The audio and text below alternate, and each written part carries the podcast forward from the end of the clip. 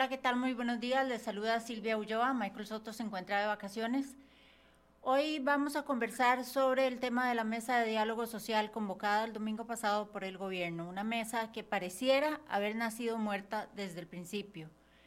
El, no había terminado de hacer la convocatoria el señor presidente de la República en compañía del presidente de la Asamblea Legislativa, cuando ya había serios cuestionamientos en torno a los grupos que estarán representados en esa mesa y a la cantidad de miembros que tendrán eh, representación en, en esa mesa por cada grupo.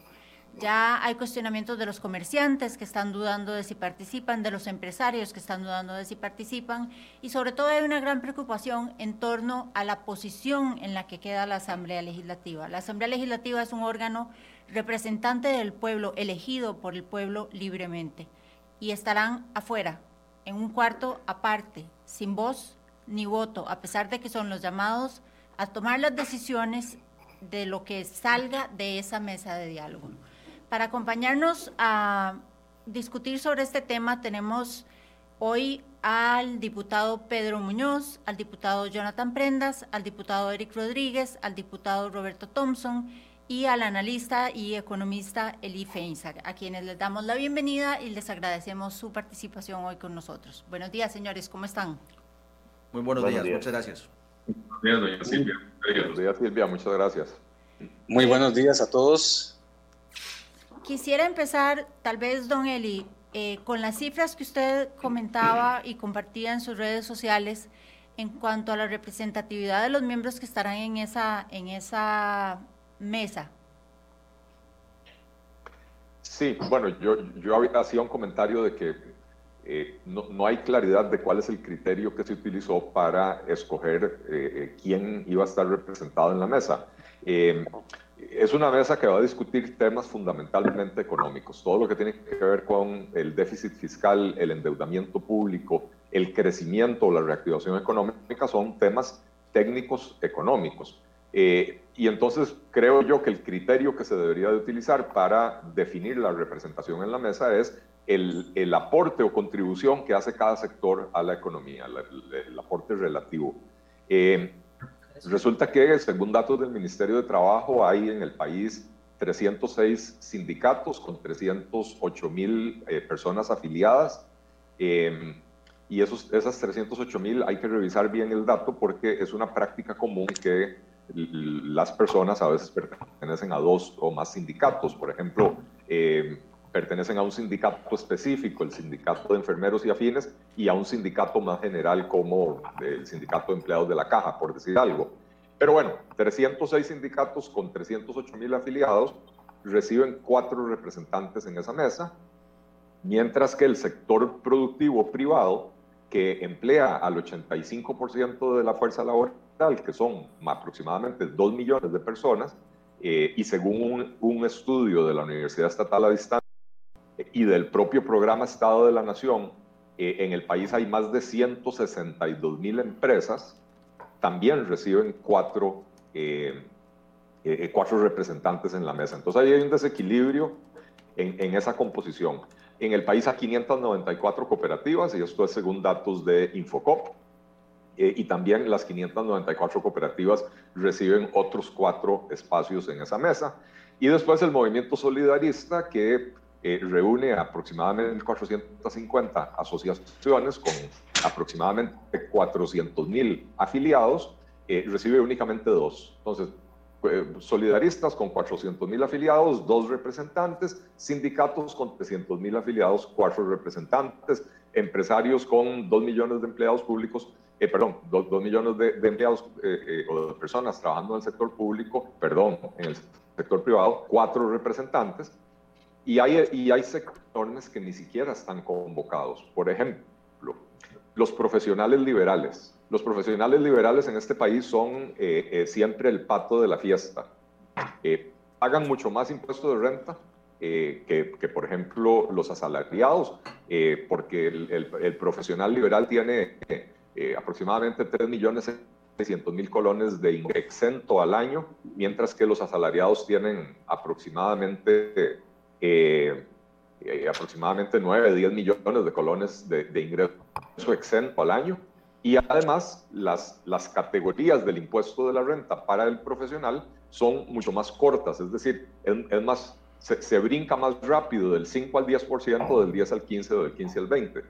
Y además, en la Caja Costarricense del Seguro Social, el profesional liberal eh, paga el 18%, mientras que el asalariado paga el 10% de sus ingresos. Entonces, por todas partes golpeado, en el, país hay 30 o más de 30 colegios profesionales y sin embargo no, no, no tienen espacio en esa mesa. Entonces, eh, eh, realmente la composición de la mesa no es representativa de la relación de fuerzas que hay en el aparato productivo costarricense y debería de asemejarse. Eh, estas consideraciones las hice yo, insisto, con base en el criterio de que si son temas económicos, deberíamos de estar analizando la contribución relativa de cada sector a la, economía. No entré a analizar cuestiones de índole política, eh, por ejemplo, si los señores diputados tienen que estar en la mesa o no tienen que estar en la mesa, o si tienen que estar en un cuarto adjunto o no.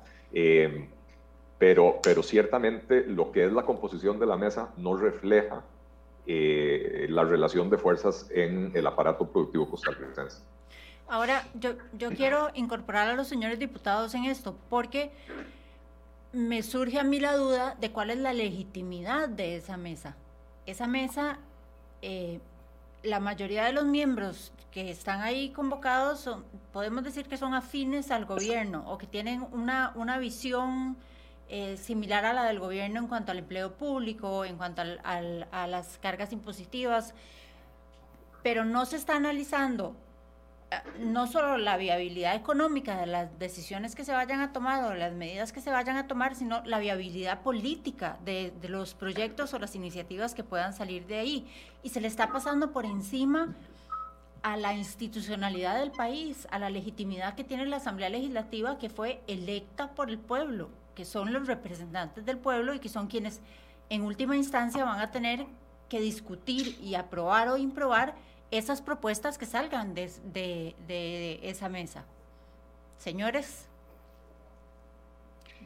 me, parece, si me dan el espacio, doña Silvia, eh, totalmente coincido con usted, Nueva República coincide abiertamente con su posición, el, no solo en eso, sino en otros momentos como el hecho de que se está haciendo a puerta cerrada, no se está permitiendo que la gente, el pueblo, Costa Rica, los medios de comunicación sepan eh, quién está proponiendo qué, quién está votando cómo y a final de cuentas todo el país va a sufrir para bien o para mal eh, las eh, medidas que ahí se van a estar tomando. El hecho que usted está diciendo de que los diputados estamos afuera, a ver, esto es de trampa. Y al final de cuentas nos van a decir ya el pueblo dialogó, cuando el pueblo, ustedes ya están diciendo con el señalamiento que hizo don Eli, eh, de la distribución interna de, esa mesa de diálogo que está muy desequilibrada, ya se pusieron de acuerdo eh, por mayoría apenas ajustada, pero se pusieron de acuerdo y esto es lo que ustedes tienen que tramitar.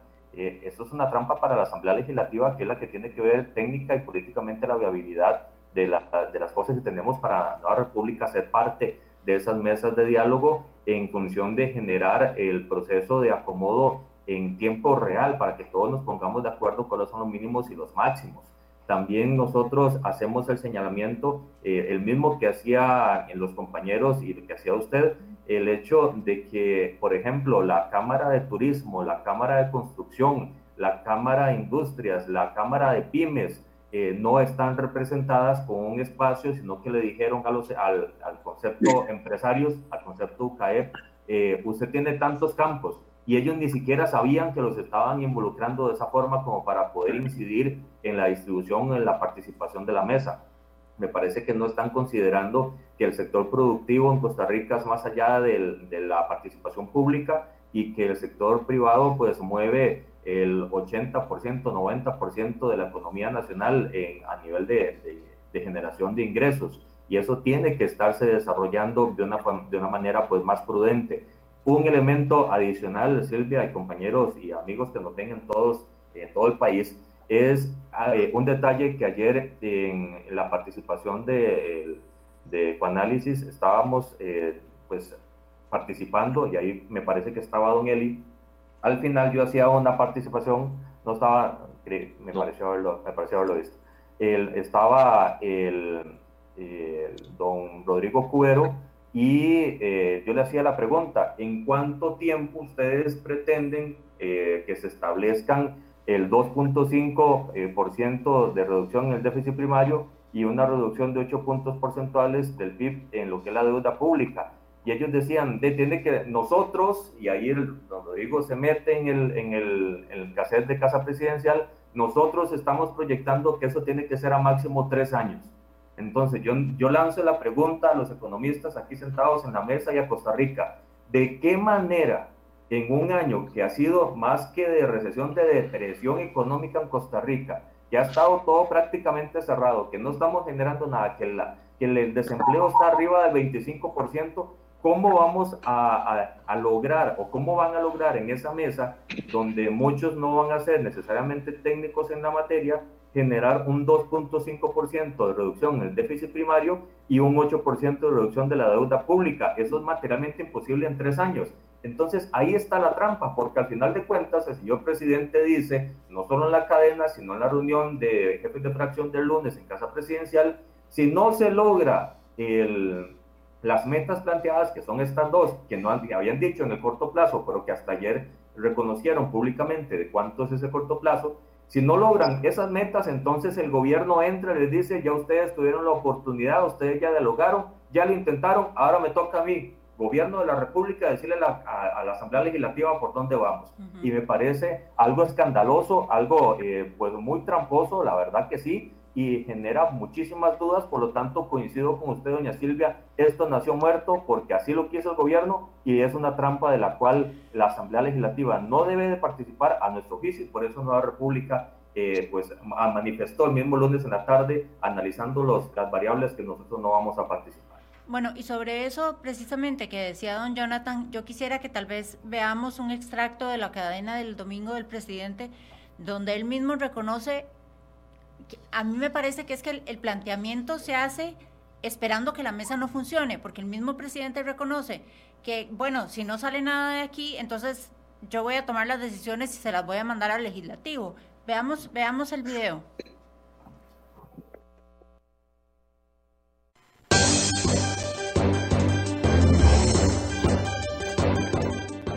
Sí quiero ser claro en lo siguiente.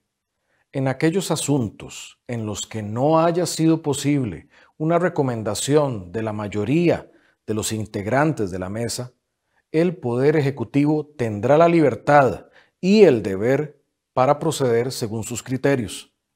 Lo mismo ocurrirá si con los acuerdos no se logra alcanzar demostradamente los objetivos de política que ambos presidentes de los poderes de la República hemos propuesto para que el diálogo resuelva.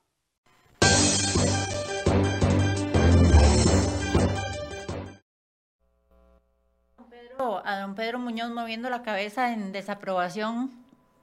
En efecto, el presidente renuncia a encender la economía. El objetivo tiene que encender la economía, es encender la economía.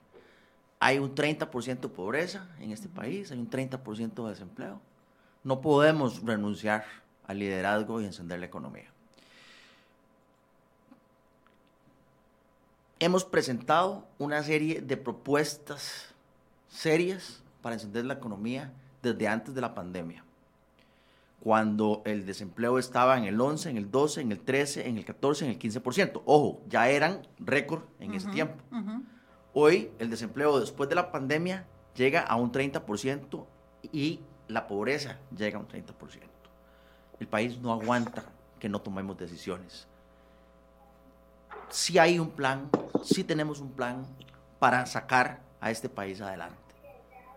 No solamente no más impuestos, sino que tenemos que bajar impuestos a la producción y el consumo para generar empleo y generar prosperidad. Tenemos que hacer una ley de empleo público que sea seria y que sea de verdad y tenemos que renegociar la deuda. En este momento la deuda nos está asfixiando. ¿Qué es lo que pasa? Prácticamente todos los ingresos fiscales se nos van para pagarle al banco, para pagarle a los acreedores del gobierno. Necesitamos, como hicimos en los 80s y como hicimos en los 30s, sentarnos con nuestros acreedores, con, a quien el gobierno le debe plata, y decirles, necesitamos hacer un arreglo de pago. Mi papá decía, mi papá tenía una finca, decía, el que debe o paga o ruega. En este caso tenemos que sentarnos y hacer una reestructuración. En el caso de la finca, mi papá, no importa si se mejora un, el hato con una vaca nueva o con un toro nuevo, no importa si se eh, cambia el personal, si se despide a un peón o a dos peones, sencillamente toda la plata que produce la finca está siendo utilizada para pagarle el banco. Y eso es lo que nos está matando en este momento.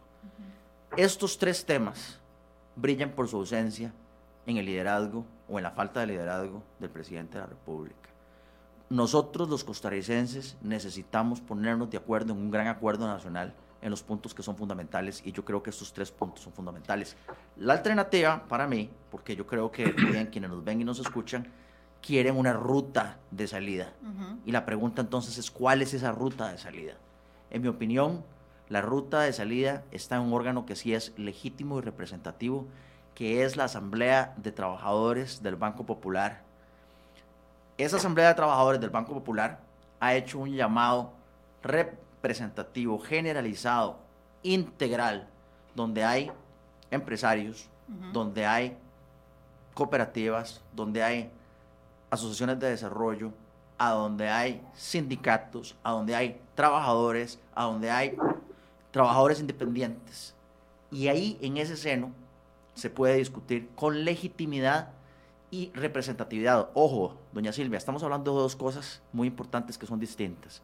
No solamente es el tema de la representatividad a la que hacía referencia Eli, sino también al de la legitimidad. Correcto. El gobierno no tiene legitimidad porque ha mentido una vez y otra vez y otra vez también. Le pasó la historia del, eh, cuento del, del Pedrito chiquillo. Y el lobo. Eh, Pedrito, ah, Pedrito y el lobo, mirse, que decía, viene el lobo, viene el lobo, viene el lobo.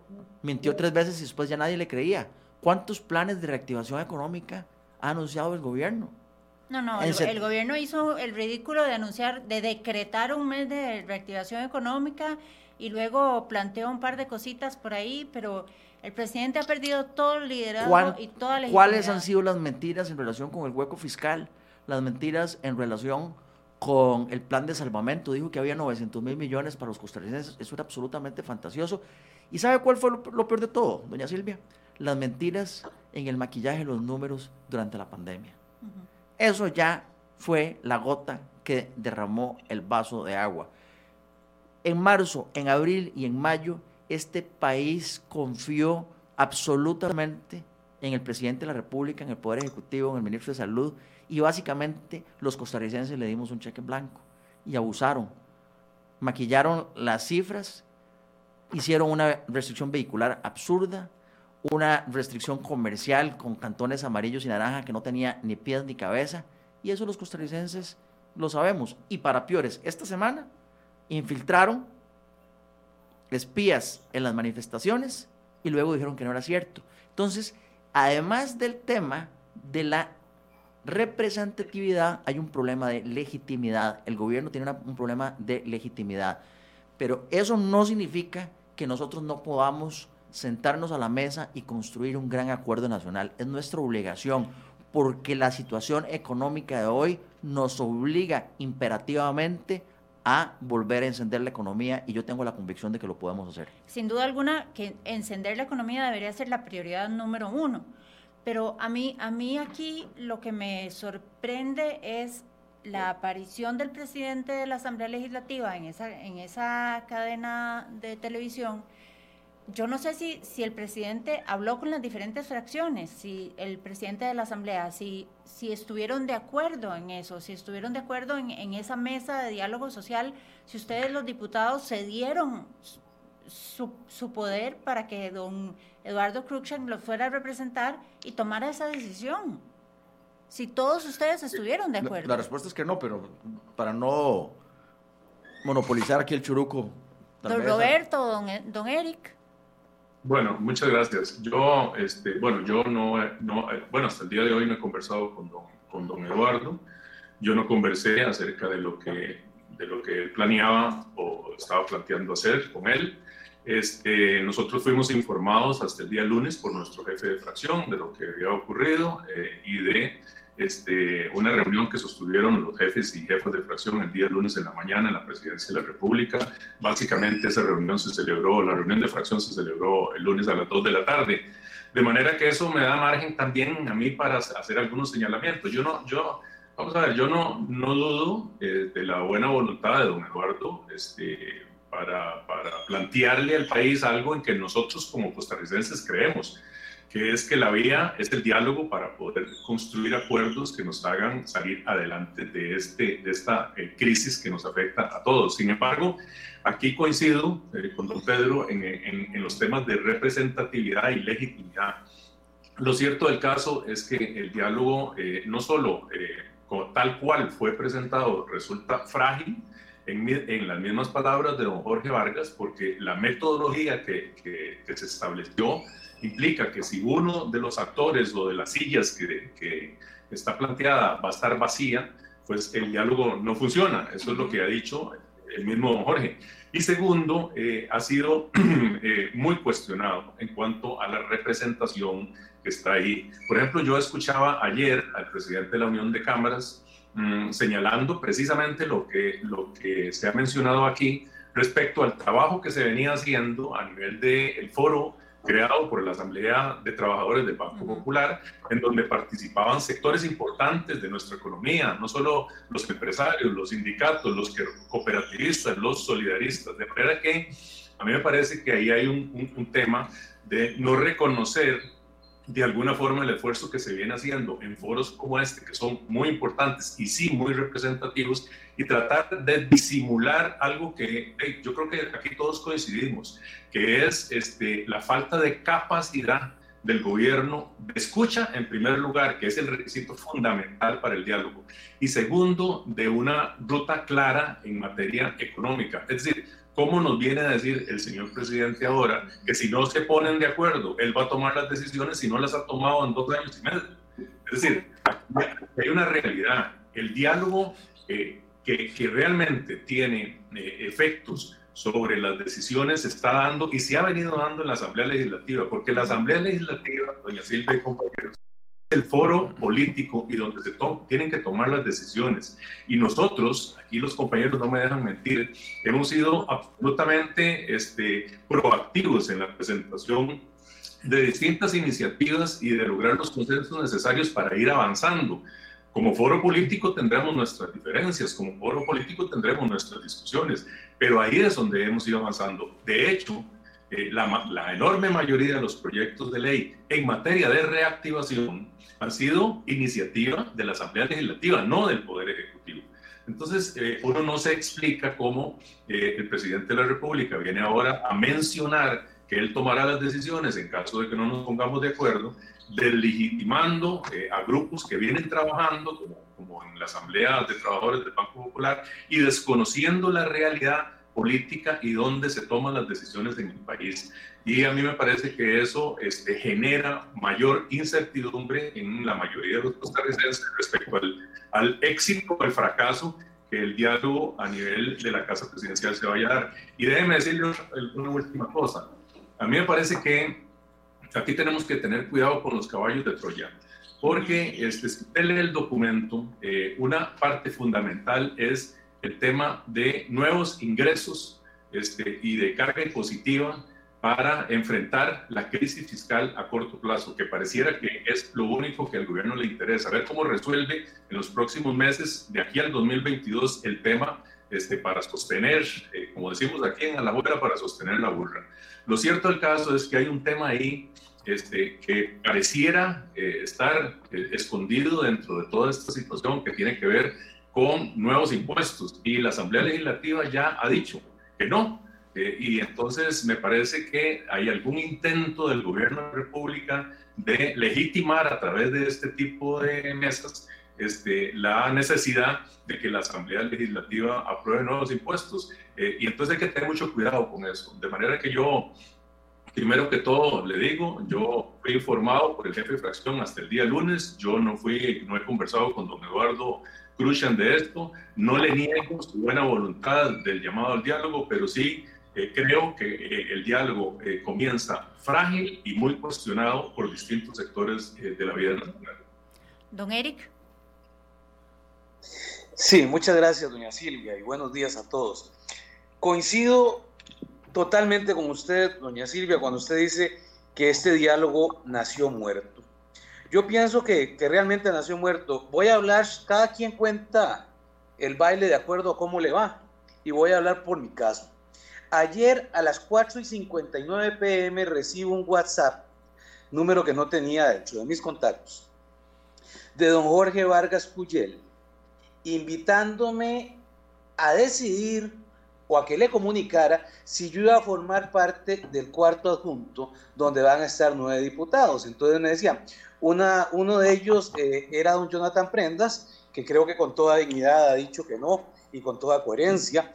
Y ayer a las 4.59 me envía el mensaje a mí, diciéndome que si yo decido, junto con doña Ivonne, doña Zoila y don Dragos, Igualmente, a esa hora se lo envía a don Dragos Dolanesco, este, porque él me contactó y hablamos al respecto, donde me dice que si yo fuera el que fuese a participar del otro, del otro cupo, por así decirlo, de diputados independientes, tengo que hacerme una prueba de COVID-19. Pero eso sí, que le avise hoy antes de mediodía. O sea, eh, le dieron más tiempo a la Cenicienta de buscar el hada madrina que a mí de hacerme la prueba de COVID este, para tratar de participar en eso. O sea, lo que me dijo don Jorge Vargas es, le voy a enviar una invitación para que me diga que no, ¿verdad? Y obviamente que yo decliné este tipo de cosas. ¿Por qué? Yo creo que alguna gente cree que hay diputados de primera y diputados de segunda. Y yo tengo muy claro que por lo menos a don Dragos y a mí nos tienen como diputados de segunda categoría. Eh, entonces, obviamente que yo decliné sobre este tipo de cosas. Yo siento, doña Silvia, que el gobierno convocó a la gente que le diga lo que quiere oír. Esa es la convocatoria que hizo el gobierno. Y le digo por qué. Don Jorge Vargas Cuyel, columnista del periódico La Nación, el nefasto Pasquín de Llorente, ¿verdad? Y, por cierto, uno de los miembros del Estado de la Nación. Y el Estado de la Nación pertenece al Consejo Nacional de Rectores. Esos son los facilitadores. ¿Cuándo un Consejo Nacional de Rectores, doña Silvia, que presentó una acción de inconstitucionalidad por el recorte de 15 mil millones de colones al FES, le va a decir a usted o va a facilitar alguna propuesta para recortar gasto público cuando ellos han vivido de la ubre durante mucho tiempo? Pues lógico que nunca desde ahí sale mal la jugada. ¿Verdad? Este Consejo Nacional de Rectores es precisamente a quien ponen de facilitador en todo este tipo de cosas. Entonces yo creo que desde ahí va mal. Y yo sé que me van a tratar de machista por lo que voy a decir, pero no me puedo callar. Usted no puede poner dos personas simplemente por el hecho de ser mujeres. Es como si yo pusiera dos personas solo por el hecho de ser hombres. O sea, aquí tenemos que hablar de una representación de verdad de gente que venga a conocer todo. Pero yo voy más allá todavía, doña Silvia. Vea usted qué curioso. Un error de comunicación terrible ¿Por qué? Porque cuando se planteaba la propuesta del Fondo Monetario Internacional, para negociación con el Fondo Monetario Internacional, que esto fue echarle gasolina a la hoguera, ¿cómo es posible que ni siquiera se haya hablado con la Asamblea Legislativa primero para ver si había ambiente para más impuestos? Ah, pero van y anuncian unas barbaridades como impuesto a las transacciones bancarias, que eso es desbancarizar el país, van y anuncian que van a triplicar el impuesto a los bienes inmuebles sin saber siquiera, y lo hacen público, si había ambiente en la Asamblea Legislativa para acoger semejantes aberraciones. Entonces, a mí me parece preocupante todo este tipo de cosas. Yo creo sinceramente, doña Silvia, que ellos lo que están haciendo es una pantomima para decir, deponemos las armas y vamos a escuchar, pero poniendo a gente que les va a decir lo que ellos quieren escuchar. Y voy a algo más. En agosto de este año, doña Silvia, presentaron una propuesta que, si mal no recuerdo, se llamaba Costa Rica escucha, dialoga y propone. Correcto. ¿Qué pasó con eso? ¿Dónde estaba la escucha el diálogo y la propuesta para hablar de temas financieros? ¿Dónde estaba la propuesta para hablar de temas de desempleo? ¿Dónde estaban las propuestas para hablar de reactivación económica? Entonces ya vamos con el diálogo 2.0, al igual que nos han llevado con el TLL de la reactivación económica remasterizada 3.1, 5.1, 6.1 y no arrancamos absolutamente nada. Pero yo también quiero decirle algo, yo a veces siento, y me van a disculpar aquí mis compañeros diputados, que la Asamblea le ha hecho más daño a este país a veces, abierta que se y me refiero, cuando se aprobaron cosas, por ejemplo, como la restricción vehicular, fue la Asamblea Legislativa que le dio ese cheque en blanco. Eso es una realidad. Fuimos pocos los que votamos en contra. Cuando se aprobó, por ejemplo, el congelar el precio de los combustibles, que lo que hizo fue ponernos en franca y sincera ¿verdad? Eh, o sea, perdimos competitividad porque el resto del mundo estaba bajando combustibles y nosotros mantuvimos el precio congelado para, para recaudar, por así decirlo en términos ticos, un pichuleo. Hubo otro proyecto donde se le permitió al Banco Central emitir 250 mil millones de colones. Hubo otro proyecto como la ley de usura que se aprobó por grandes consensos, porque hay que llevar la procesión en paz, donde la gente la está viendo terrible porque nos vamos a quedar sin que a la gente le preste. Entonces yo siento que a veces esta Asamblea Legislativa, que debería ser el soporte ante un gobierno que no toma decisiones, a veces le ha servido de alfombra al gobierno PAC para que haga lo que le dé la gana. Yo creo que, que ninguno está en contra del diálogo eh, y creo que la Asamblea ha tenido... Yo, yo. usted, está en contra de esta mesa no, de diálogo? No, no, no, yo estoy en contra de la palabra diálogo. Yo quiero hacer una aclaración aquí conceptual que no es menor. Este país necesita resultados. Este país necesita soluciones. Este país necesita acuerdos. Este país necesita un gran acuerdo nacional. ¿Para qué? Para eh, encender la economía. No es de diálogo como vamos a vivir y comer los costarricenses. Entonces, incluso desde el planteamiento, usted dice que nació muerto, pero desde antes el planteamiento está mal, porque el planteamiento tiene que ser para lograr un gran acuerdo nacional para encender la economía, no sentarnos a dialogar. Entonces yo quiero hacer esa precisión que si bien es conceptual, no es menor, perdone. Don Eli. Eh, bueno, yo, yo la verdad es que entiendo que el país está en una coyuntura muy delicada, estamos en, en medio de una recesión muy profunda como no habíamos visto en los últimos 40 años en el país. Eh, y además estamos muy cerca del día en que el gobierno se va a quedar sin dinero para poder eh, honrar los pagos que tiene que hacer, incluyendo pagos de salarios, incluyendo pagos a, acreedores, etcétera. O sea, estamos muy cerca del día del default.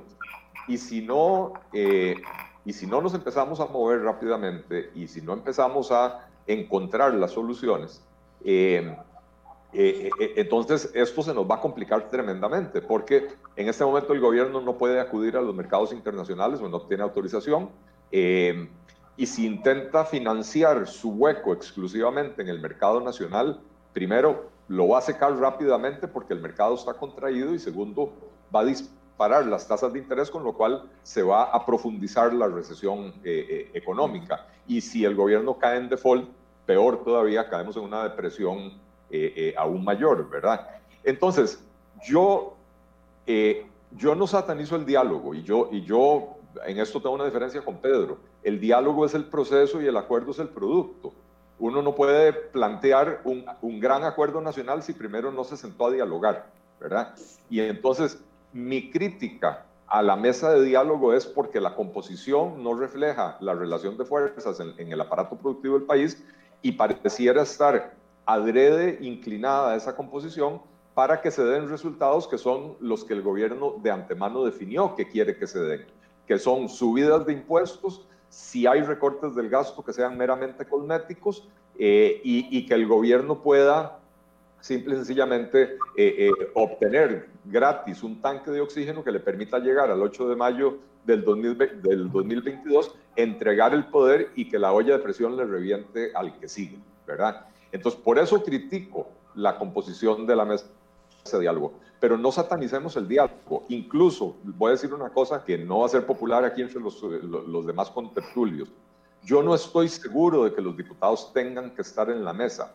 Los, los resultados del diálogo eh, no son vinculantes. Yo creo que eh, nadie eh, se perdió la clase de cívica, por lo menos nadie en esta mesa, se perdió la clase de cívica donde nos enseñaron que, al final de cuentas, cualquier reforma legal que se tenga que adoptar es potestad de los diputados adoptarla, modificarla o rechazarla, ¿verdad? Pero yo creo que es un ejercicio sano para los diputados escuchar qué es lo que quiere la sociedad civil, cómo está viendo la sociedad civil las cosas. Claro, pero es que, pero es que, esa mesa no es representativa de la sociedad civil. Esa ah, mesa es, esa mesa es grupos que, como decía don Eric, le van a decir que sí a don, a don Carlos Alvarado, porque usted no me va a decir que los sindicatos son representantes de la sociedad civil cuando representan, como usted bien mismo lo decía, a 300 mil eh, trabajadores del sector público que por supuesto van a estar en contra de una ley de empleo público seria. No, totalmente de acuerdo, pero por eso hago la distinción.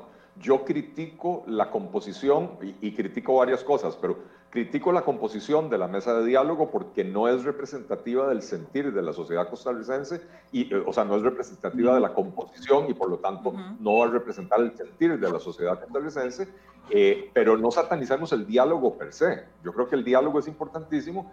Incluso algunas personas me han dicho, eh, ¿por qué solo cuatro semanas? Bueno, porque necesitamos encontrar soluciones rápido. Más, bien cuatro semanas es, me parece que se está tomando demasiado tiempo. Hasta, podría ser mucho, pero hay, hay ciertos sectores del, del, país que lo que quisieran es que no se tome decisiones y entonces quieren diálogos permanentes que no lleguen nunca al, al producto, lo, lo, que decía Pedro, ¿verdad? Eh, eh, llegar al acuerdo, no, al acuerdo hay que llegar y hay que ponerle un límite de tiempo a, la habladera de paja para poder encontrar... Eh, esas, esas soluciones. Y entonces yo sí creo que es sano e importante que los diputados, sin ser miembros directamente de esa mesa, puedan escuchar y observar qué es lo que se dice y qué, y qué es lo que, lo que pide la gente eh, y, que lo tomen en consideración a la hora de analizar los proyectos de ley que vayan a llegar. Eh, yo, yo, tengo otras críticas a este proceso de diálogo y creo que este proceso de diálogo es fallido desde el principio por, precisamente porque la mesa está mal diseñada, pero además la, los objetivos están mal planteados. Cuando eh, decía, decía Jonathan en su intervención que, que, Rodrigo Cubero, o no sé, las autoridades económicas del gobierno dijeron que ellos pretenden que, eh, cumplir estas metas en tres años. Yo, y, y dice Jonathan, eso es demasiado eh, ambicioso para tan poco tiempo. Yo le diría lo contrario. Esto no alcanza un, un, ajuste de dos puntos y medio del PIB en el balance fiscal no alcanza. Este año vamos a cerrar con un déficit primario cercano al 5% del PIB. El Fondo Monetario Internacional ha señalado, lo señaló cuando la misión que vino en marzo-abril al país, señaló que en ese momento se estimaba un, un déficit primario de cuatro puntos y decían tienen que llegar al 2024 con un superávit de dos puntos. Eso es un ajuste de seis puntos en cuatro años, ¿verdad? Eh, y cuando dicen un ajuste de una disminución de ocho puntos porcentuales del PIB en el endeudamiento, para empezar, no dicen a partir de cuál, de cuál nivel. Eh, este año vamos a cerrar en 70 y medio. El próximo año se estima que vamos a cerrar en 80. Eh, entonces, ¿a partir de cuál punto es esa disminución de 8? ¿Es a partir de 70 para bajar a 62? ¿Es a partir de 80 para bajar a, 72? Y, cualquiera de esas es absolutamente insuficiente. El Banco Central de Costa Rica viene advirtiendo desde hace muchos años, eh, ellos estiman que lo que se llama el nivel natural de endeudamiento del gobierno ronda el 49,5% del PIB. Este es el nivel al que todavía es creíble por parte de los mercados que el gobierno puede hacerle frente a sus obligaciones. Una vez que se supera eso, los mercados empiezan a, temer que el gobierno se está enverrucando más de la cuenta y que no va a poder hacerle frente a sus obligaciones, y es cuando los mercados empiezan a exigir tasas de interés más altas. Y para que vean que en esto el Banco Central no andaba tan, tan equivocado, cuando superamos nosotros el 49% de endeudamiento? En el 2017. Cerramos el año como con 49.8 de endeudamiento, una cosa así por el estilo. Y ese fue el año en que se abrió el hueco fiscal de Luis Guillermo Solís. Ese fue el año en que en el último trimestre el, eh, Helio Fallas, de la manera más irresponsable posible, endeudó al país eh, por, no me acuerdo si fueron 900 mil millones de colones, con vencimientos a tres o cuatro meses plazo. Y eso fue lo que se reveló cuando entró el nuevo gobierno, que había un montón de deudas venciendo en esos días, deudas que se habían adquirido en diciembre y ya para mayo estaban venciendo y no se habían presupuestado sus pagos. Ese es el déficit fiscal. ¿Y por qué sucedió? Perdón, ese es el hueco, eh, el famoso hueco, fiscal. ¿Por qué sucedió? Porque donde nos empezamos a aproximar y a superar ese nivel del 49, 49,5%, los mercados reaccionaron temerosos y dijeron, señores, le presto plata, pero se la presto a un plazo muy corto y a tasas de interés obscenas, dijo la ministra en aquel momento, doña Rocío Aguilar. Eh, bueno, si, si la meta es bajar del 70 y medio al 62 y medio, eh, lamento comunicarles que no vamos a haber resuelto el problema. Entonces, los objetivos de la mesa, si de algo se pueden calificar, es de poco ambiciosos. Y yo soy de los que opina que si vamos a hacer un esfuerzo nacional y un gran diálogo nacional, y esto va en alguna manera a, a, obligar a la Asamblea Legislativa a adoptar una serie de leyes difíciles y hacer reformas complicadas, hagamos las cosas bien desde el principio. No hagamos un parchecito ahora para dentro de tres años volver a estar en el mismo problema. Entonces, insisto, eh, esta convocatoria de diálogo del gobierno, tal como está, no tiene pie ni cabeza, eh, pero, pero no satanicemos el diálogo. Yo creo que es importantísimo buscar esos puntos de encuentro y, tratar de encontrar una solución entre todos. Doña Silvia, Doña Silvia. intervenir eh, a, raíz de lo que, de lo que menciona Eli, este, para decir, porque además eh, hay que reconocer que el gobierno puede hacer cosas sin necesidad de esperar. Es decir, por ejemplo, le voy a poner tres ejemplos y, don Eli, que es economista y que sabe de estas cosas, me, me, dirá que no. Bueno, la fracción del Partido de Liberación Nacional en la Comisión de Asuntos Hacendarios ya planteó una exigencia de un recorte del 1%, equivalente al 1% del Producto Interno Bruto para el presupuesto mundial. Esto son un ahorro de cerca de 355 mil de millones de colones. Eso es una decisión que tiene que tomar el gobierno de la República y que no necesita esperar para tomarla. Segundo, eh, ya hay informes reiterados de la Contraloría General de la República en cuanto a el ahorro que significa, que significa meter a todas las instituciones, a todo el sector público en el sistema de compras públicas. Hay un informe de la Contraloría que habla de un ahorro de 517 mil millones solo en un año, en el año 2017. Bueno, esa es otra.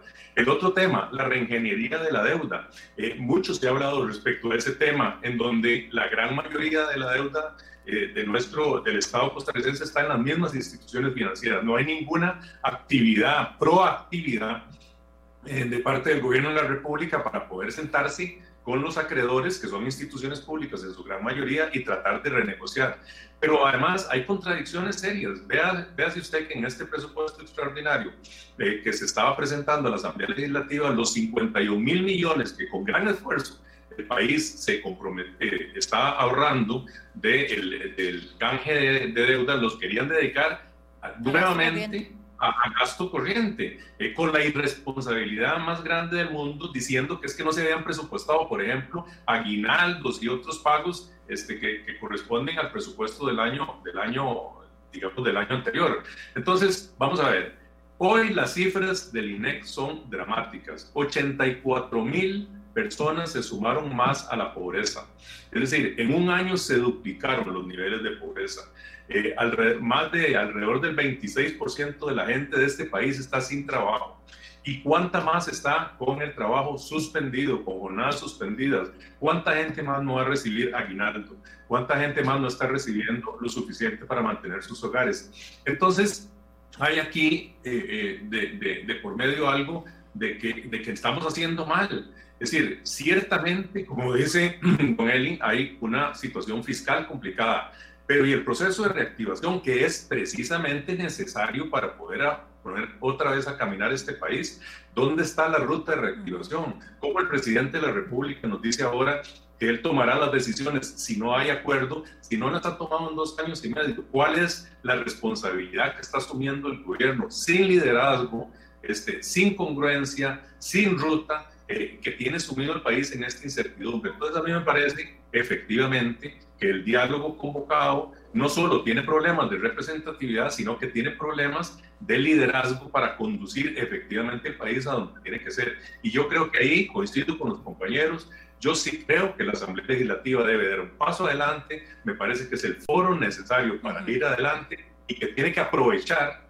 además, foros tan importantes como el que se generó en la Asamblea de Trabajadores del Banco Popular para poder eh, eh, realmente que de ahí salgan propuestas que involucren a todos los sectores. Don Pedro. Ya, Silvia. A don, a don Jonathan, le cedo el espacio, don Jonathan. Gracias, mi amigo Pedro.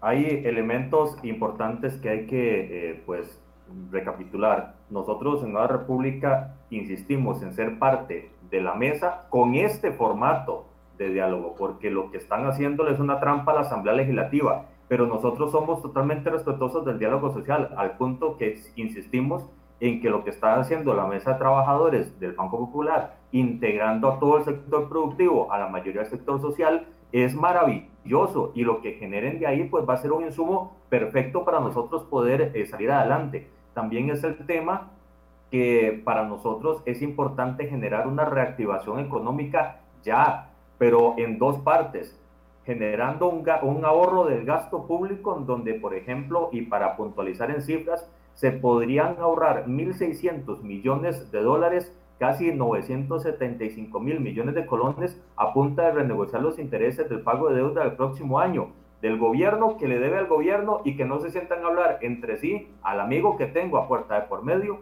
para poder generar ese ahorro que le podría dar oxígeno al presupuesto en esa cifra. Y también en los alquileres, que nosotros hemos insistido tanto desde la Asamblea Legislativa para poder decir, ustedes están pagando eh, unos eh, alquileres maravillosamente inmensos, pero inmensísimos, y no están diciendo que en época de crisis donde se les redujo sus ingresos, tienen que renegociar y no es no pago, sino generar un, eh, una extensión del plazo de contratos o regatear el monto que se va a reducir en el próximo año y pagarlo eh, por partes en los años subsiguientes. Es decir, hay una X cantidad de posibilidades de negociación que el gobierno no ha hecho y ambas cosas sumadas es 1.3 billones de colones. Eso es casi un 10% del presupuesto nacional que se podría reducir antes de que se apruebe el presupuesto, que es una autorización máxima de gastos, en el mes de noviembre para poder oxigenar, porque si no al final de cuentas nos van a meter gato por liebre y van a hacer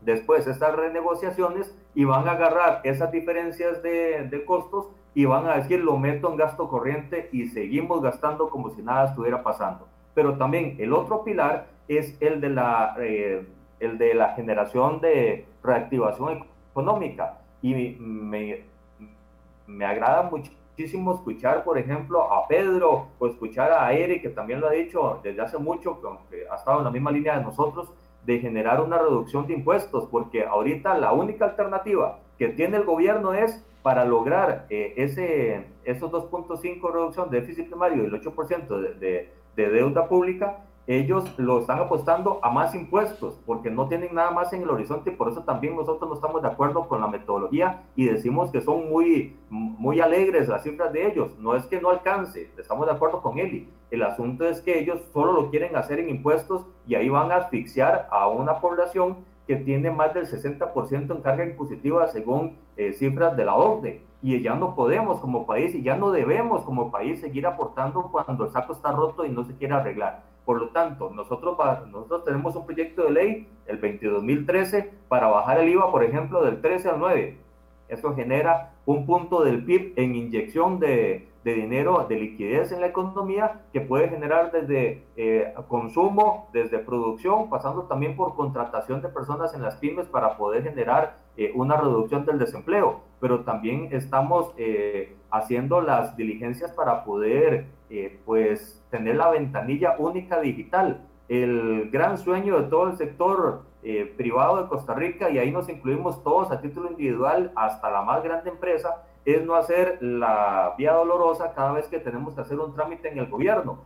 Con la ventanilla única, con un solo clic, haciendo la intranet más eficiente del gobierno, pues generar una solicitud de permiso y ya solo por eso, por ejemplo, en la creación de pymes, que sea autorizado. Si cumple, si el clic le dijo el documento está enviado, es porque usted ya todos los requisitos que usted tiene que aportar básicos para poder abrir una empresa. Y será la intranet del gobierno, será el gobierno el que tenga que revisar. Y si usted tiene que asignar algún tipo de pues ajuste en su solicitud, eso no le desiste de poder seguir trabajando con su empresa. Puede hacer las dos cosas paralelas y también un tercer punto, doña Silvia, compañeros diputados, y don Eli, amigos que nos ven en sus casas, Un tercer pilar es poner plata en la economía. Y aunque suene ridículo, Banca para el Desarrollo en este momento tiene la plata de la que es para las pymes debajo del colchón, debajo de la alfombra, en, los armarios, porque ya no saben dónde meterla, la tienen invertida en los títulos valores del gobierno en lugar de ponerla en las manos de, los, de las pymes en Costa Rica por los eh, avales que están pidiendo para poder darlas. Y nosotros estamos diciendo que esos 500 millones de dólares que no están asignados para eh, las cuentas de los bancos para poder darle a las, a las pymes y esos 300 mil, 200 mil, 500, 250 mil millones de colones en, eh, que también está en moneda nacional, que no está puesta tampoco en manos de las pymes y que no lo van a hacer a corto plazo, porque ahorita nadie en época de recesión puede eh, ir por un crédito, tomemos ese dinero y a las pymes inscritas en el MEIC que cumplan requisitos específicos, démosles 3 millones de colones por tres meses para poder inyectar en producción, en consumo y en generación de empleo con un código QR para evitar el festín que se hace más de una vez con los bonos, como el bono proteger, que hasta para drogas sirvió, y agarrar este bono PYME con ese código QR en generando en, en, propiedad y en las manos del representante legal para hacer uso de esa plata en esos tres meses, en esos tres puntos, para que no puedan salirse para poder reactivar la economía. Nosotros tenemos estas y otras cantidades de, de propuestas al igual que los otros partidos políticos. Lo que no ha habido es una apertura del gobierno a sentarse a ver alternativas diferentes a los impuestos. Reconozco que todos los aquí sentados hemos puesto sobre la mesa propuestas muy buenas, muy, muy destacables, pero cada vez que se pone algo que beneficia al pueblo, llega el Partido de Acción Ciudadana y lo bloquea de la forma que puedan para poder eh, pues generar eh, una una recesión económica que es en la que en este momento prácticamente estamos. Nosotros creemos en Nueva República en el diálogo, creemos en el acuerdo, hemos propuesto mesas de concertación donde el pueblo pueda poner sobre la mesa las alternativas porque hay gente muy buena, muy inteligente en nuestro país, pero el gobierno simplemente quiere escuchar a sus amigos para poder decirle como, gritando con el eco, me voy a escuchar a mí mismo en la voz de ellos para poder decirle a la asamblea, ven, tengo razón y eso no puede ser posible. Don Pedro. Como el objetivo es encender la economía y como lo que hace falta es un espacio para el acuerdo nacional y como el objetivo es el acuerdo, no el diálogo por el diálogo, yo hago un llamado a los compañeros de la mesa, a los medios de comunicación, a la sociedad en general, para que ese espacio lo hagamos en el seno de la Asamblea de Trabajadores del Banco Popular. Hago ese llamado porque necesitamos soluciones ya. Mis propuestas, no solamente no más impuestos, sino bajar impuestos, los impuestos y las cargas, no solo impuestos, impuestos y las cargas que nos sacan la plata de la bolsa, impuestos y cargas a la producción y el consumo. Una ley de empleo público seria y de verdad y la renegociación de la deuda. Por mi parte, yo les anuncio que yo enviaré mis propuestas a esa Asamblea de Trabajadores que además ha convocado a 53 organizaciones representativas del país. Y yo invito a los compañeros diputados, invito a don Eli, que mandemos ahí nuestras propuestas, porque ahí van a ser oídas, ahí sí van a ser oídas. Lo que dice el diputado Prendas, de que nuestras propuestas no han sido oídas en dos años y medio por el gobierno y que las hemos venido presentando porque las hemos venido presentando, pues yo tengo la esperanza de que ahí sí vamos a poder construir los grandes acuerdos y este es el momento que Costa Rica necesita. Políticamente hablando, no podemos esperar simplemente a que Carlos Alvarado salga de la presidencia el 8 de mayo del 2022. Costa Rica necesita soluciones ya y las soluciones tienen que ser construidas ya y no tenemos confianza en que el Poder Ejecutivo y el Presidente de la República van a poder liderar ese proceso. Entonces nosotros tenemos que apoyar políticamente un proceso para lograr soluciones ya y lograr ese gran acuerdo nacional. El diálogo por el diálogo no es suficiente, lo que necesitamos son soluciones para los costarricenses. Yo tengo una pregunta y, quiero la respuesta de cada uno eh, de ustedes de manera eh, breve.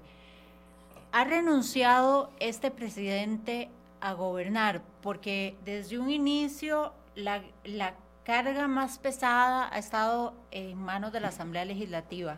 Luego eh, dice que abre un, un, concurso de ideas de Costa Rica Escucha, propone y dialoga. Luego viene ahora con esta mesa de diálogo. ¿Ha renunciado el presidente a su, a su obligación de ser quien lidera, quien, quien guía, quien marca la pauta por donde se debe seguir? Yo, yo, yo, eh, yo le diría que no, eh, yo, yo lo plantearía así, lamentablemente, por el país, no es que ha renunciado a gobernar, es que no ha tenido la capacidad de hacerlo en ninguna circunstancia. Lamentablemente, este país lo que requiere es liderazgo y esto no se ha visto en esta administración. Eh, a, base de ocurrencias se ha eh, intentado salir adelante y, y, yo siempre insisto, es muy distinto gobernar que reaccionar. Y el gobierno lo que ha venido haciendo es reaccionando a los distintos temas sin gobernar. Y gobernar significa plantearle al país una ruta, compartida o no por la, por, la mayoría o no, pero plantearle una ruta. En la Asamblea Legislativa nosotros hemos aportado ese esfuerzo, pero efectivamente al gobierno no, eh, no, le ha, no ha tenido la capacidad ni el presidente liderazgo necesario para plantear esa ruta. Y hoy, permítame decirle, lo principal, lo necesario, lo urgente es asegurarle el empleo a la gente, asegurarle el empleo a las miles de personas que están en este momento en su desesperadas y angustiadas porque ni siquiera tienen para cubrir los gastos del fin de mes. Ese es el principal reto que tenemos por delante y ese es el esfuerzo que tenemos que hacer. De manera que yo, este, igual que don Pedro, coincido, hay un foro que me parece que es eh, un foro que involucra a, la gran mayoría de, este, de, los sectores de este país, que es la Asamblea de Trabajadores del Banco Popular, que ha venido, eh, como lo dijo ayer el presidente de la UCAEP, haciendo un gran esfuerzo de, de, generar confianza y concertación y acuerdos, y me parece que ese es un foro que nosotros tenemos también que eh, fortalecer para que realmente se escuche se escuche a la mayoría de los sectores en el clamor que tienen para que la reactivación se ponga de primero y que esa reactivación permita generarle empleo a toda la gente en este país a la que le hace falta y que está hoy pasándola muy mal. Don Eric. Sí, doña Silvia. Yo, yo planteo más bien otra pregunta que va muy paralela a la suya. ¿Para qué elegimos las autoridades nosotros? O sea, ¿para qué elegimos el presidente de la República? ¿Para qué elegimos los diputados? ¿Para qué elegimos los alcaldes? Nosotros los elegimos para que tomen decisiones no estoy satanizando el diálogo y a mí me parece muy bien el diálogo. Pero es que yo creo que el gobierno no ha renunciado a gobernar. Es que cuando usted no tiene ideas y usted no sabe, usted no puede gobernar. Y esa es la realidad que nosotros estamos viviendo. Vea, yo planteé dos proyectos de ley. La creación del Ministerio de Asistencia Social, que refunde eh, asignaciones familiares, que refunde Limas, la parte eh, social del Ministerio de Trabajo y otra serie de instituciones, y crear un ministerio eh, coherente en una sola dirección, que es el Ministerio de Asistencia Social. Y lo otro que había planteado era la función de las cuatro superintendencias en una sola. Esto más o menos le ahorraría al país 100 mil millones de colones al año. Los compañeros Carolina Hidalgo y Enrique Sánchez en la Comisión de Asuntos Jurídicos dijeron que les interesaba mucho esos proyectos y ahí los tienen durmiendo el sueño de los justos. O sea, el PAC es un partido que ni pica leña ni presta el hacha. Esa es la triste realidad que nosotros tenemos. Yo estoy de acuerdo con el diálogo y creo que el gobierno hizo mal en crear en esta mesa que le falta legitimidad y representatividad. Y lo hizo mal, ¿por qué? Porque ya estaba la Asamblea de Trabajadores del Banco Popular y me parece, coincido con Pedro, que hacia ahí es donde tenemos que dirigir nuestros esfuerzos. Ya había un foro que estaba legitimado, donde se habían sentado voluntariamente diferentes sectores a dialogar y no había forma de hacerlo. Para ponerlo en perspectiva, eh, doña Silvia, vea, el PIB, nuestro Producto Interno Bruto, es en números redondos 60 mil millones de dólares. El presupuesto de la República es más o menos el 20% del Producto Interno Bruto. O sea, estamos hablando de 12 mil millones de dólares, de los cuales 5.500 se van a financiar con impuestos. O sea, tenemos que ir a buscar 6.500 millones de dólares urgentemente. Antier hablaba yo con el señor tesorero nacional, don Mauricio Arroyo, y me decía que se ocupan captar más o menos 240 mil millones de colones mensuales para hacerle frente a esto. Que por ahora están captando bien porque la gente no está pidiendo plata prestada debido a la situación, pero que para el segundo semestre del próximo año hay muchos vencimientos de deuda y ahí es donde vamos a tener serios problemas con esto. Ahora que planteaba también don Jonathan y don Pedro la reducción de impuestos, acordémonos que en economía hay algo que llamamos curva del Laffer, donde más bien una reducción de tasas puede provocar un aumento en la recaudación fiscal. Y voy a esto porque se dice que si la economía crece un 1%, por cada 1%, lo que uno llamaría elasticidad, por cada 1% de crecimiento del Producto Interno Bruto, la recaudación aumenta un 1.1%. Entonces se hace urgente también esa parte de reactivación económica. Pero es que yo a lo que voy, doña Silvia, es a esto. Dialoguemos, hablemos, escuchemos, pero ya es hora de tomar decisiones. Y cuando usted tiene incapaces e improvisados en el gobierno de la República, las decisiones no se van a tomar. Yo voy a ser muy claro. Don Abel Pacheco lo hizo y otros gobiernos lo han hecho. Yo creo que este es el momento en que el presidente de la República le pida la renuncia a todo el gabinete que haga un gabinete nuevo, que traiga gente nueva y que diga quiénes se quedan y quiénes se van. Es momento de refrescar el gobierno porque este gobierno no tiene ya margen de maniobra. Esa es la realidad. No tiene credibilidad, no tiene margen de maniobra y no tiene gente capaz para llevar el barco a vuelta. Don Eli, pero yo, yo antes le voy a decir a don, a don Eric Rodríguez, ¿quién en su sano juicio le va a aceptar un ministerio en este momento al, al presidente de la República? Ahí yo tendría mis dudas, ¿verdad? Pero, don Eli, adelante. Eh, de ahí, eh, doña Silvia, es como que yo diga quién en su sano juicio va a aspirar a la presidencia de la República en el 2022 y, y, vea que tiene muchos novios ya esa silla. Así es que yo creo que siempre hay gente capaz y responsable que podría sacrificar hasta su comodidad personal con tal de heredarle una mejor parte a los hijos. Doña Silvia, nada más 10 segundos para decirle a don Eric que tenga cuidado con esa eh, aseveración de pedirle la renuncia al gabinete porque el presidente nos dijo a nosotros que eso eran actitudes propias de gente que quiere desestabilizar la democracia y esas fueron las palabras que usó cuando me lo dijo en la cara el día lunes y cuando a él se le olvida que Perú, Colombia, Chile, eh, Finlandia, N cantidad de países lo han hecho cuando ya no le da la cuerda de la, del respaldo popular yo creo que el PAC lo que quiere es perpetuar la impunidad y es de ahí donde se agarran para no hacer los cambios que tengan que hacerle. Nosotros estamos en la misma línea de Eric, de hecho hace rato lo venimos diciendo, que hay que hacer un cambio en el gabinete para poder salir a... Gracias, don, don Jonathan. Don Eli. Yo, yo, creo que el, el, frío no está en las cobijas. La, la pérdida de credibilidad del gobierno eh, no, no es enteramente atribuible al gabinete, se origina desde Zapote, ¿verdad? Eh, y entonces, yo, yo, yo, sí suscribo lo que decía Silvia hace un rato. ¿Quién en su sano juicio va a aceptar un puesto a estas alturas? Porque una cosa es aspirar a la presidencia donde uno dice, yo voy a ser mi propio jefe y el jefe de todos los demás y las cosas se van a hacer como yo digo. Y otra cosa es a un presidente que ha demostrado que los ministros que, que, le plantan cara dicen lo que usted está queriendo hacer no está bien, el camino que deberíamos de seguir es este otro, esos ministros están en la calle, ¿verdad? Vaya pregúntele a don Rodrigo Chávez, vaya pregúntele a don Luis Adrián Salazar, vaya pregúntele a Diala Jiménez. este, y entonces, si el PAC empezó gobernando con su equipo titular, que apenas le alcanzaba para eh, el campeonato de segunda división, ya a estas alturas está jugando con la banca de la banca. Eh, ¿Qué le vamos a pedir? Que ahora ponga al equipo de canchas abiertas eh, eh, a, gobernar. Realmente no creo que por ahí ande la, la, solución. Sí hay un tema de, de, falta de capacidad y liderazgo que mencionaba Roberto anteriormente. Insisto, esto viene desde Zapote, ¿verdad?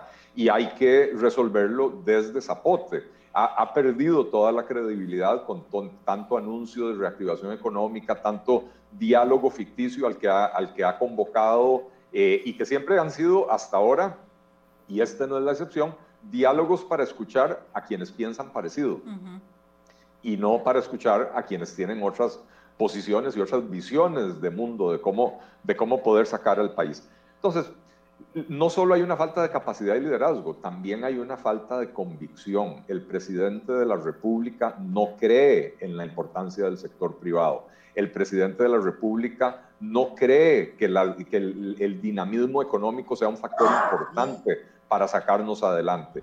Y, lo demostró el domingo en su, cadena en su cadena nacional cuando anuncia este diálogo y en una frasecita dice este será un primer diálogo de cuatro semanas para eh, resolver el tema fiscal. Después, cuando terminemos ese, vamos a convocar uno para hablar de reactivación económica. No, señor, no entendió.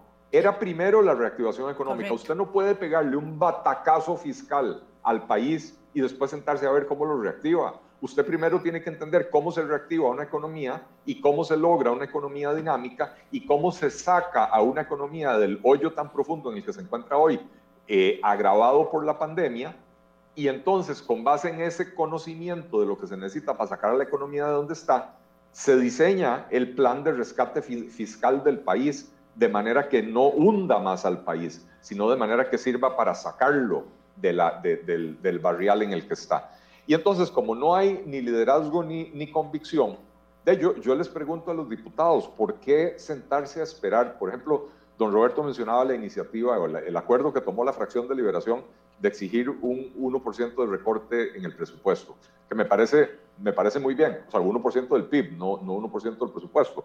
Eh, me parece muy bien la exigencia. Pero si tenemos un gobierno que no cree en la disminución del, del gasto, tenemos un gobierno que no toma, no asume el liderazgo. Eh, ¿Por qué Liberación Nacional, que tiene eh, eh, muchos recursos y un montón de economistas, no agarra y se sienta con ese presupuesto línea por línea y le hacen el recorte y, presentan la moción? Sí, los diputados pueden hacer eso y modificar el presupuesto de la República, ¿verdad? Entonces, yo sí creo que no hay tiempo que perder, aún mientras se dialoga hay que tomar decisiones, este, y si del gobierno no viene el liderazgo, pues eh, eh, ¿qué tal si los diputados que tienen la posibilidad eh, colaboren? a ver, hay que asumir un costo político, pero también hay que empezar a, marcarle la cancha al gobierno. No nos sentemos a esperar a que el gobierno mande los proyectos.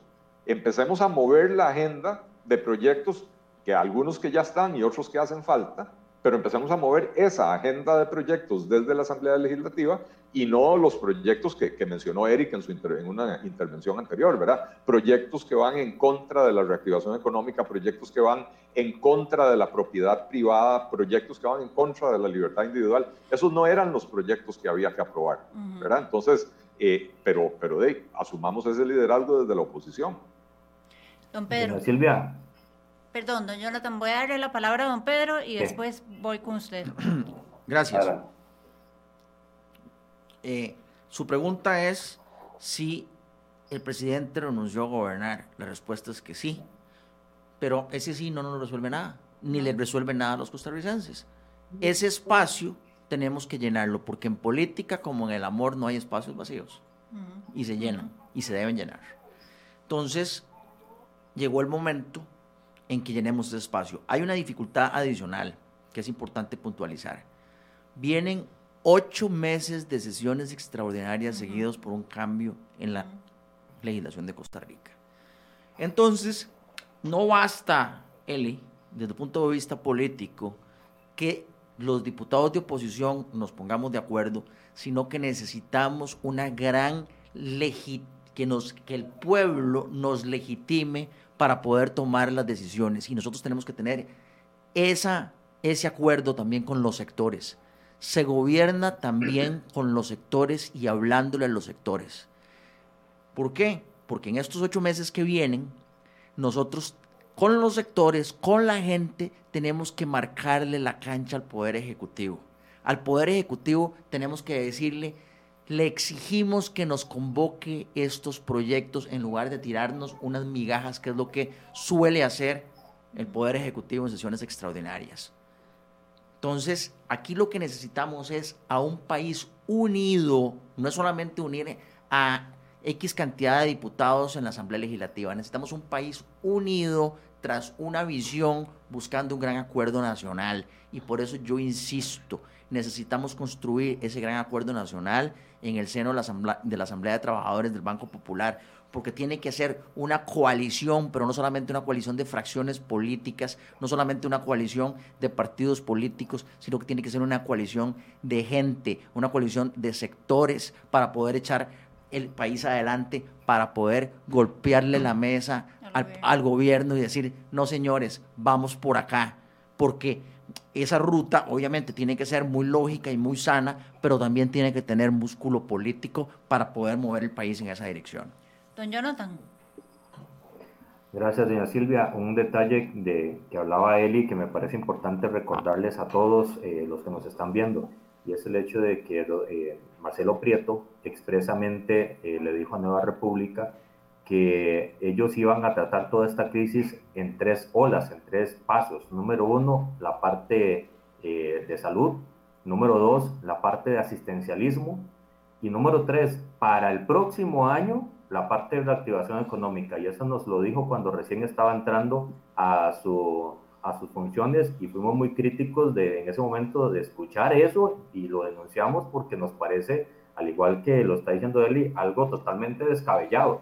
Tenemos que poner a caminar Costa Rica, reactivar la, la economía, poner liquidez, a generar, como decía Eric, económicamente está probado que la propuesta de bajar impuestos es la correcta. Y sobre la pregunta, eh, específica suya, si el gobierno cedió, yo creo que nunca se dieron cuenta que la tenían. Administrativamente, eh, lo que hacen es pifiarla y muestra de eso es el queque 500 mil colones que querían comprar en el Ministerio de Cultura para la Orquesta Sinfónica y los 98 millones en bolitas antiestrés en el AIA.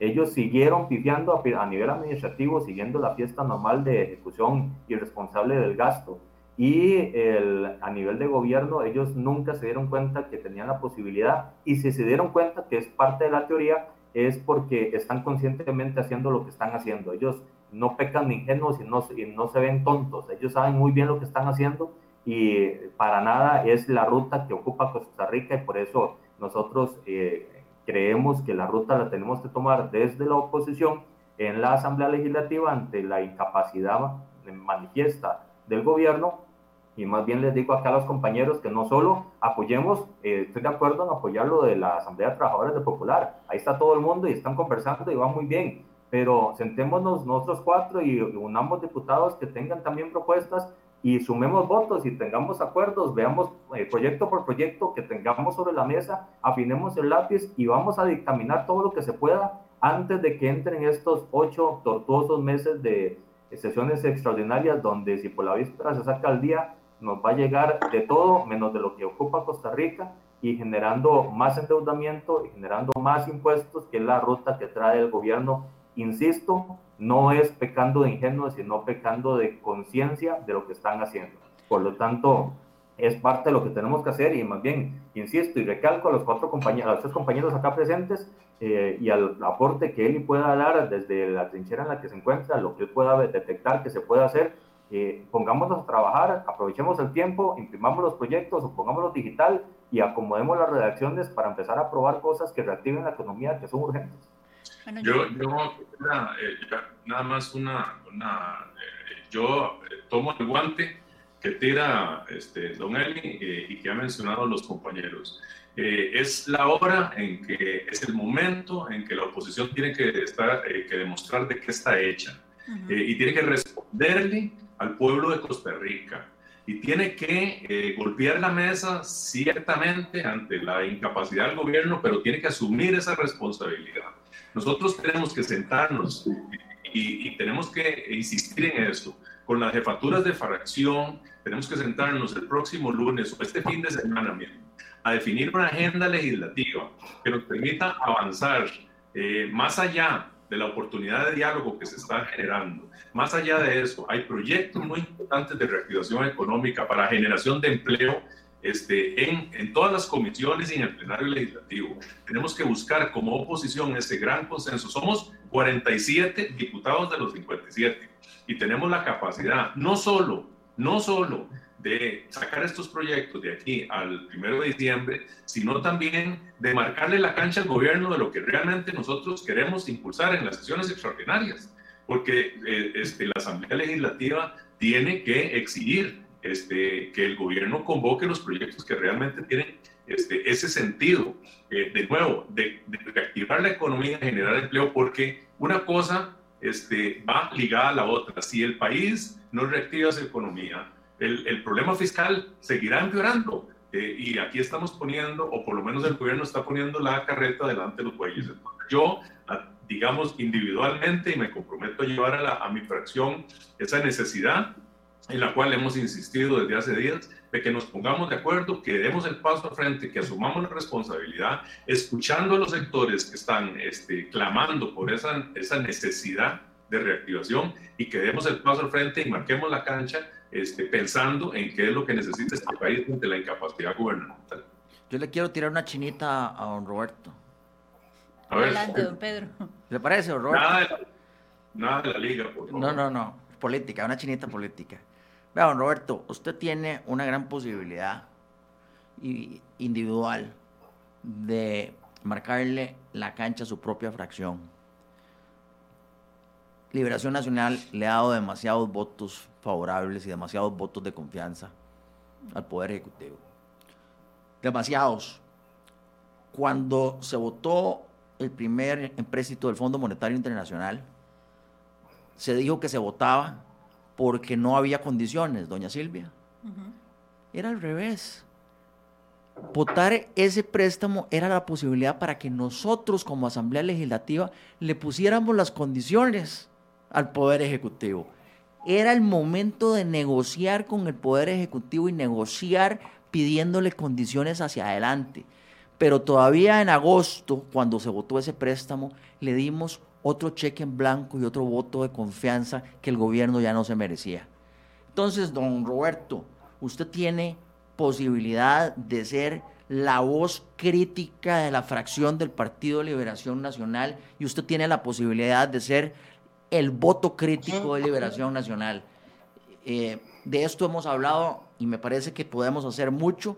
Nosotros desde la Asamblea Legislativa no podemos seguir dándole cheques en blanco al Poder Ejecutivo. Y yo confío mucho en usted y en su liderazgo. Así que ahí le dejo planteada la chinita no futbolística, sino política. Le voy a dar eh, un minuto a cada uno de ustedes para que haga un cierre. Creo que eh, estamos claros todos en que esta mesa de diálogo nació muerta, en que es necesario que la Asamblea Legislativa tome las riendas de, del país, porque tenemos un poder ejecutivo que en realidad eh, no sabe hacia dónde va. Y quiero escuchar eh, una conclusión de parte de cada uno de ustedes. Empecemos con don Eric Rodríguez.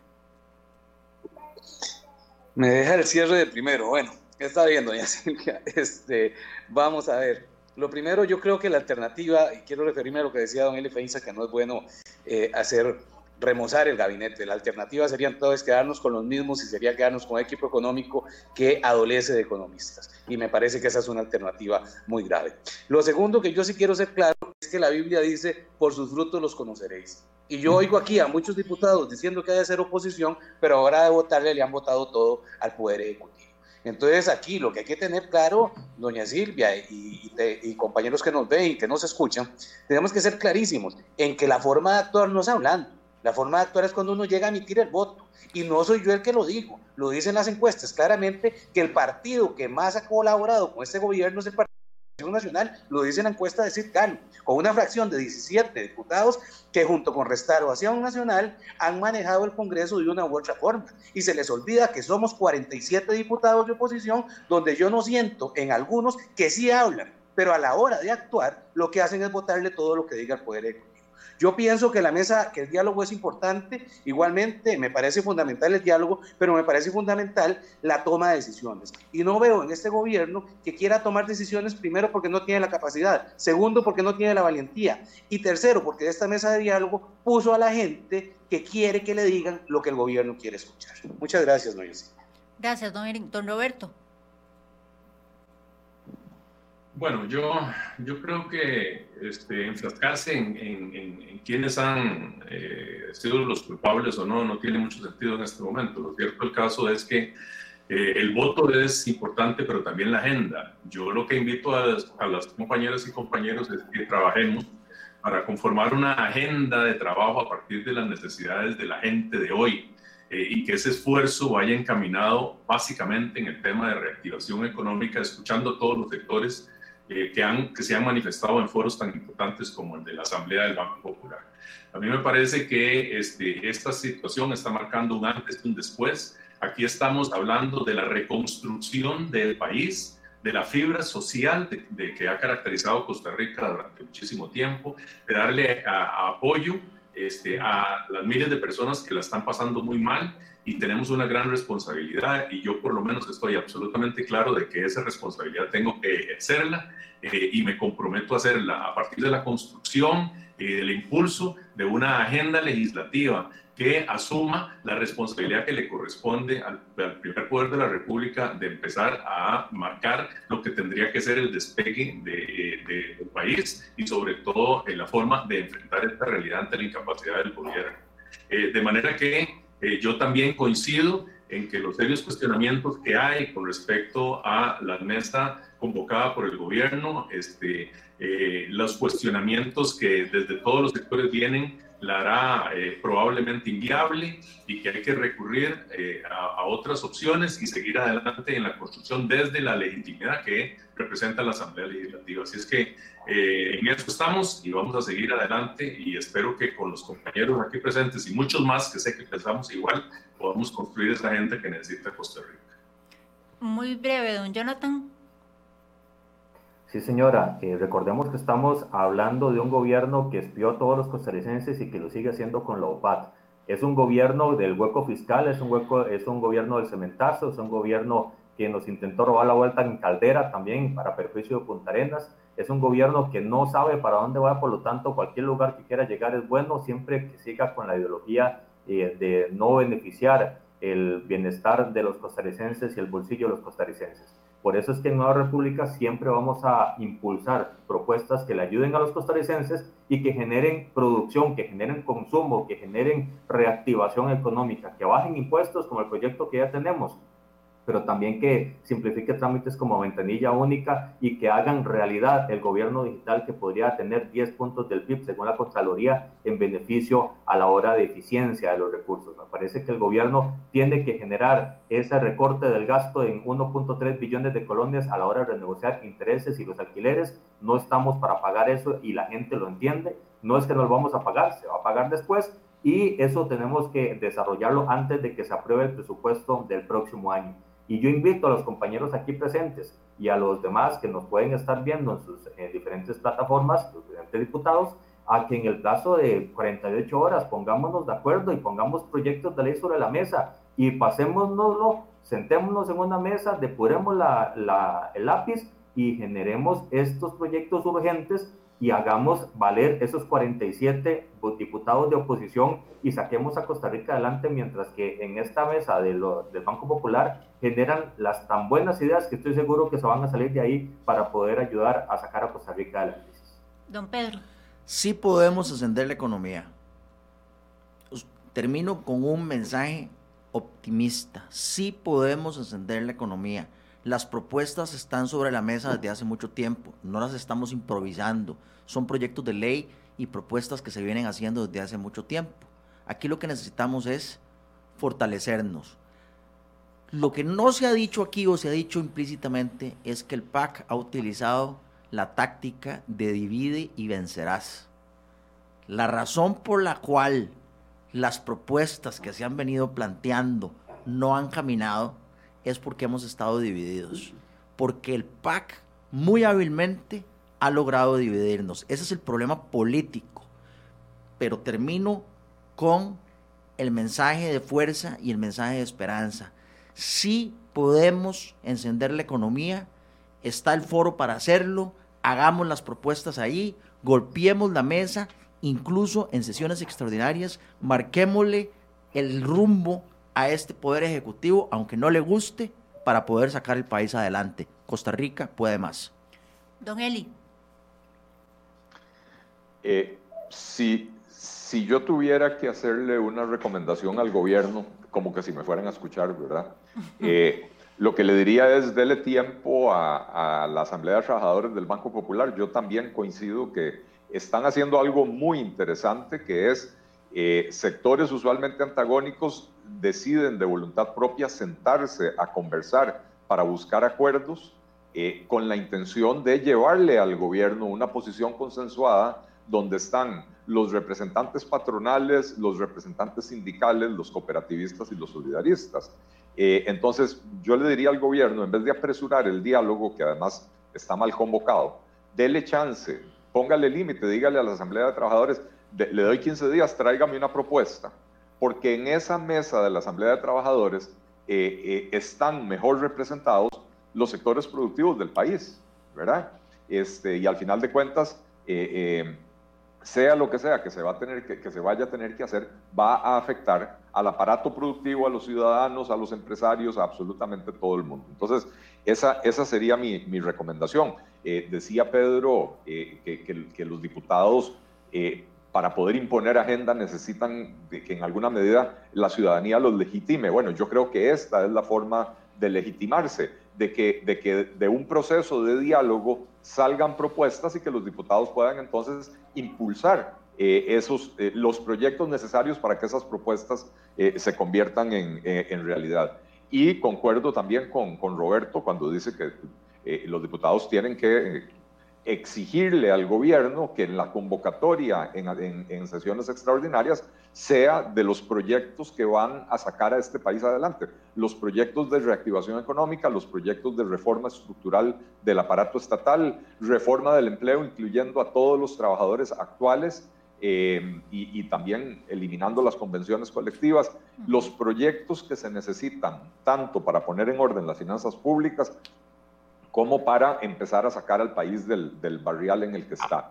Eh, sí, yo, yo, yo concuerdo con Pedro en que, en que eh, hay que ser optimistas porque hay muchas cosas que se pueden hacer, pero es tiempo de valientes. Se requiere valentía para tomar esas decisiones, se requiere valentía para, desde la Asamblea Legislativa, imponer la agenda eh, si, no, si no lo hace el gobierno, un gobierno que efectivamente renunció prácticamente a, a, a gobernar eh, y creo que dándole el espacio a este esfuerzo que hace la Asamblea de Trabajadores del Banco Popular, eh, eh, podríamos lograr todo lo que se busca, esa legitimidad, ese fortalecimiento de, una agenda desarrollista para el país en vez de una agenda que nos va a hundir más en la crisis e impulsarla desde la oposición porque si nos vamos a sentar que el gobierno en el último año y medio haga lo que no hizo en los primeros dos y medio, nos va a dar el 8 de mayo del 2022 y vamos a seguir esperando, pero en un hueco más profundo.